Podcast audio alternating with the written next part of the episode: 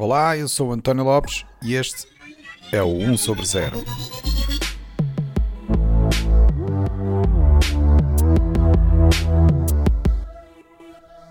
Este é o episódio 76, onde eu esclareço mais dúvidas do meu filho. Olá, bem-vindos a mais um episódio do 1 sobre 0. Hoje voltamos aqui àquele género de episódios em que eu tenho aqui o meu filho mais velho, Francisco, que tem algumas dúvidas e que gosta de as esclarecer uh, a fazer-me essas perguntas. Portanto, então diz lá, Francisco, o que é que tens hoje para me perguntar? Olá, eu gostava de saber porque é que às vezes, quando eu entro nos sites, aparece aqueles quadrados a dizer para verificar se eu não sou um robô. Queria perceber porque é que isso aparece. É simples, porque nós queremos que impedir que os bots possam aceder aos sites. Uau, obrigado. Mas porquê? Porquê é que nós queremos impedir o acesso dos bots? É porque, na prática, este acesso automatizado não é, do, aos sites serve para fazer vários tipos de, de ataques. Por exemplo, uh, tradicionalmente este género de bots surgiram porque eram usados para tentar descobrir, por exemplo, as passwords das pessoas. Ou seja, se tu tiveres, se tu quiseres descobrir a password de uma pessoa, como é que tu fazes? Vais lá ao sistema de login e password, não é? Começas a inserir o username e a seguir tentas uma password e tentas, não é? E falhas. E o que é que acontece a seguir? Tentas outra password, não é? E andas neste processo. E portanto, à medida que estás a fazer isto, estás a perder muito tempo, não é? Porque tu estás a tentar uma password cada vez e demora muito tempo. Então, o que é que são estes bots? É um exemplo de um tipo de programa que nós podemos construir que é muito mais rápido a tentar fazer estas coisas, certo? Em que tenta, por exemplo, fazer um, uma descoberta daquilo que é a password da pessoa.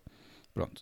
Este género de programas para automatizar processos na, na, na internet tinham exatamente este propósito, que era tentar fazer vários tipos de ataques. Nomeadamente, este de tentar obter passwords. É aquilo que é chamado um ataque de força bruta, porque estou a aplicar muita força muito rapidamente a um site para tentar descobrir algum tipo de problema nesse site, nomeadamente obter passwords.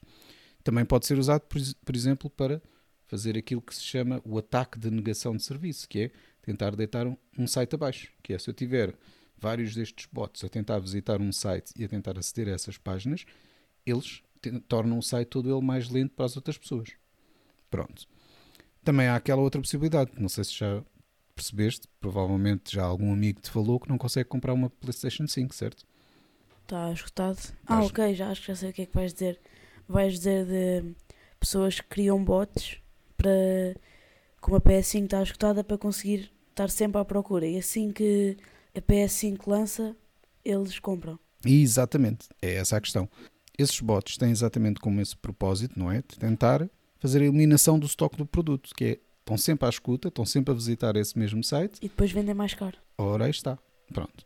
O objetivo, exatamente, de ter este género de, de, de mecanismos é para impedir que esses bots consigam fazer esse tipo de atividades muito rapidamente nos sites é? e consigam interagir de forma automatizada com os sites. E, portanto, o que nós queremos é garantir que aquilo que nós eh, que as pessoas que visitam os sites são efetivamente pessoas e não são bots, não é? Nomeadamente, também há muita gente que usam isto para fazer propagação de spam, ou seja, por exemplo, criar comentários falsos de avaliação de produtos. Portanto, imagina alguém que vende um produto e quer aumentar vá, a popularidade desse produto. Então tem ali um conjunto de bots a fazer uma variedade enorme diferente de comentários que fazem com que pareça que há muitas pessoas efetivamente a falarem bem do produto. Ok?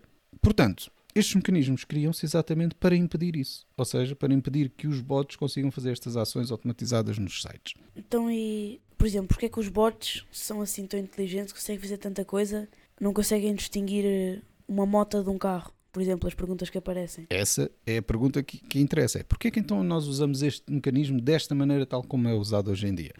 Para explicar no fundo como isto funciona, bem, se calhar temos que ver a história de como é que estes mecanismos foram criados.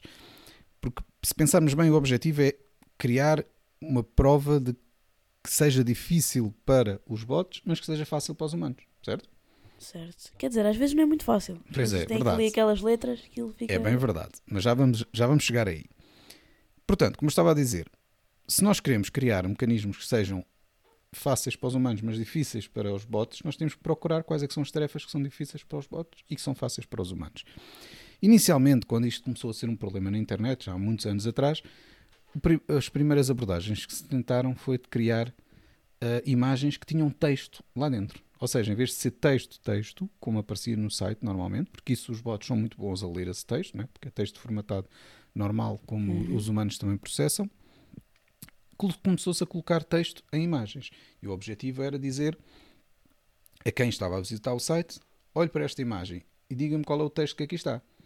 Ok? E a pessoa, muito facilmente, consegue olhar para uma imagem, é-lhe indiferente estar a ver o texto numa imagem ou o texto que aparece numa página de um site, é exatamente a mesma coisa. Para um bot, não é. Porque ele descodificar uma imagem para transformar num texto, pelo menos naquela altura, não era simples. E portanto, isto resultou durante alguns tempos como uma forma de impedir que os bots conseguissem fazer uh, ações nesses sites. Mas rapidamente os bots começaram a aprender, não é? Começaram-se a criar aquele, começou-se a criar aquele mecanismo de processar imagens e transformar esses, esse, essas imagens em texto que era traduzível para texto efetivo, que depois o bot conseguia traduzir e, portanto, passar essa prova. Portanto, começou-se a criar outro tipo de mecanismos, nomeadamente, imagino também já tenhas visto, que é aquelas coisas do texto assim meio distorcido ou com riscos à frente, não é? Sim, que isso fica complicado. Ou do som, que tende-se a ouvir um som e depois escreve-se. E esses às vezes são também difíceis para nós, não é?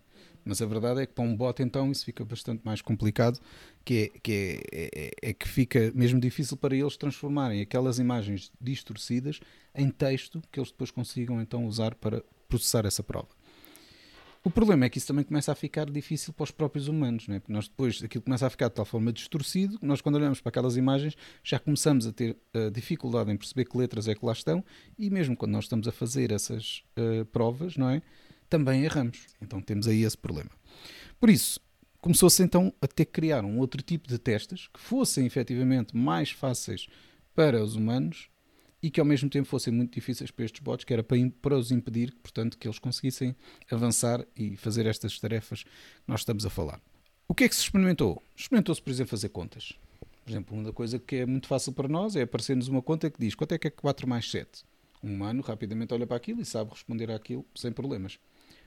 Para um bot olhar para aquela, saber que é uma conta, primeiro de tudo, ele olhar para um texto e conseguir interpretar aquele texto como sendo uma conta, e perceber que tem que fazer essa conta e que aquilo vai dar um resultado e é o resultado que ele tem que pôr lá, é algo que é muito difícil para, para esse bot fazer. Esses por acaso nunca me apareceram de nunca apareceram contas. De contas. Não, só me apareceram okay. de, do texto distorcido e das imagens e do som. E já te apareceu alguma vez um daqueles de puzzles? Sim, sim. Em que tens, por exemplo, assim, um conjunto de peças e ele diz para arrumar as peças de uma certa maneira? Para pôr no sítio certo. Esse é outro tipo de coisa para os humanos, por exemplo, quatro peças de puzzle.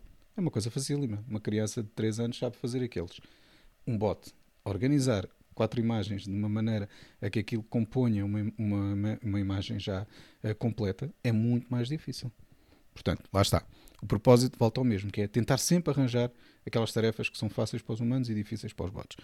Outra coisa, e é aquelas que se vê muito mais, não é? ficou muito populada pelo tipo de CAPTCHA, que é o nome destas coisas, que foi criado pelo Google, é aquelas que nos aparecem para dizer: olha para este, este conjunto de imagens, identifica todas as que têm uma bicicleta, ou identifica todas que têm semáforos, ou identifica todas que têm uma passadeira.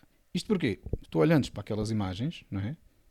Para ti, enquanto humano, tu olhas para aquilo e pensas, eh, isto é fácil, eu realmente consigo olhar para aqui e sei quais é que têm passadeiras.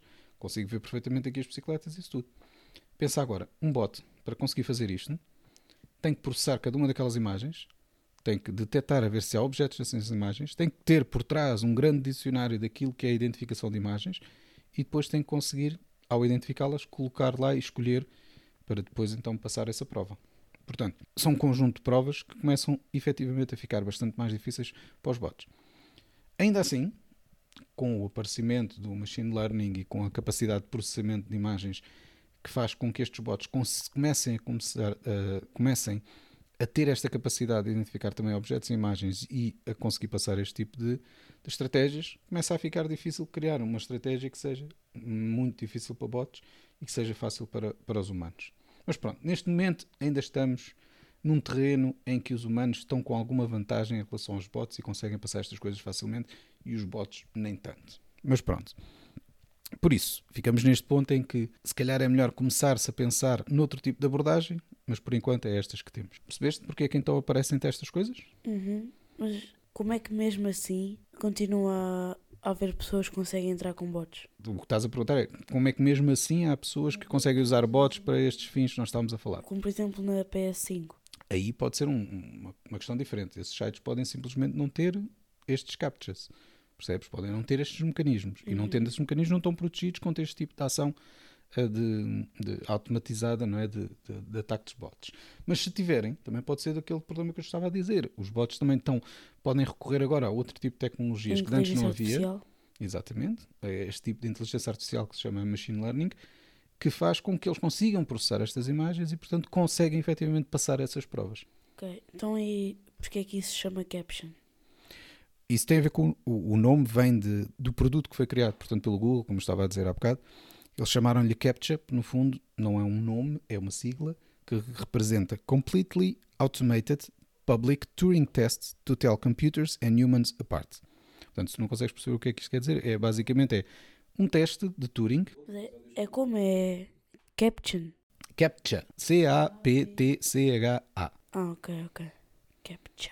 CAPTCHA, exatamente. Completely Automated Public Turing Test to Tell Computers and Humans Apart. Ou seja, um, tu- um teste de Turing para tentar distinguir entre humanos e, e computadores.